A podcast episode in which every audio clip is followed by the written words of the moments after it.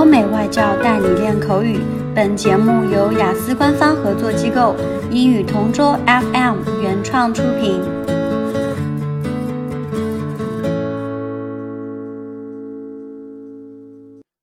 This is English Partner Topic Answers recording. For further information, please visit our website englishpartner.taobao.com.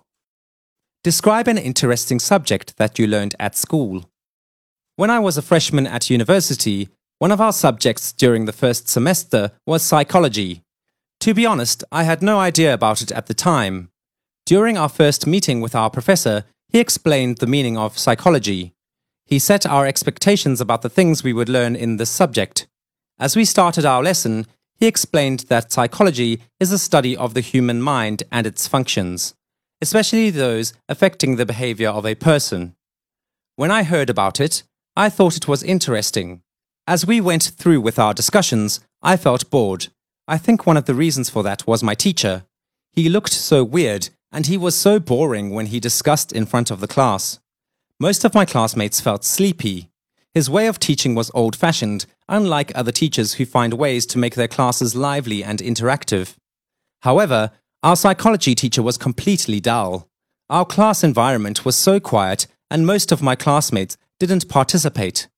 We provided feedback about our class atmosphere. As a result, our teacher changed his teaching style. We felt glad because he adjusted his way of teaching.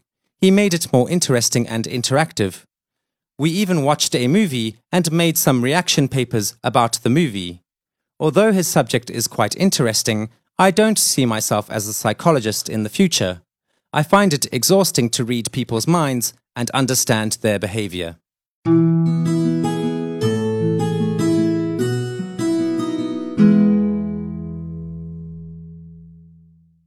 Describe an interesting subject that you learned at school.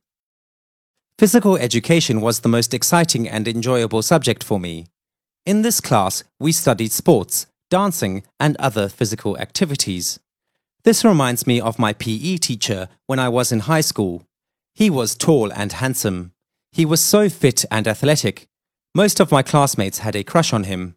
He was so nice and talented. He taught us different kinds of sports, such as basketball, volleyball, swimming, and a lot more. We had group activities which were so exciting. We were divided into four groups and we competed against each other. I remember when we played basketball, we were all girls, and it was so funny. Some of us didn't know about the rules, and we were just playing like crazy inside the court.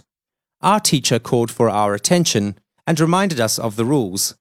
We had so much fun because our team won the game. I studied this subject for about two years. Personally, I consider this as an important subject because this is an icebreaker.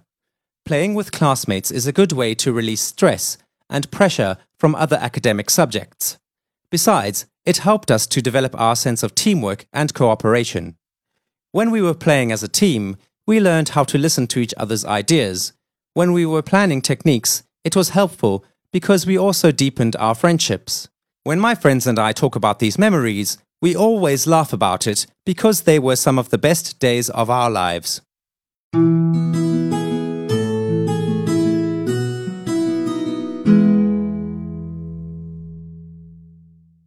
Describe an interesting subject that you learned at school.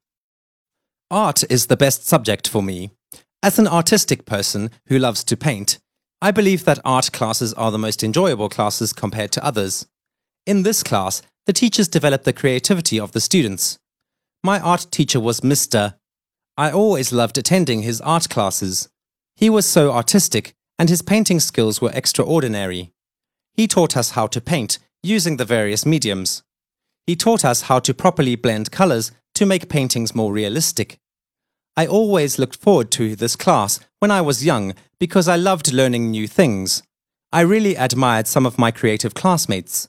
Most of them had an artist in their family, such as their grandparents, parents, cousins, or siblings.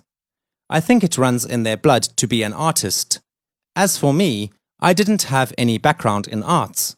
I just learned it at school, and no one in my family had this skill. I just found it interesting because I felt proud when my teacher appreciated my works of art. He encouraged me to practice more, and he said that it would develop my skills. I remember that he pushed me to join a drawing competition at school. I was hesitant, but he was very encouraging. Eventually, I decided to join for the first time. Although I didn't win, it was an unforgettable experience for me. Since then, I have continued to love arts and I still paint during my spare time. OK，今天的口语话题就到这里啦。如果你有什么想听的话题，可以在音频下面给我们留言。如果你想要获取更多关于雅思学习的内容，可以关注我们的微信公众号“英语同桌”。我们下期再见。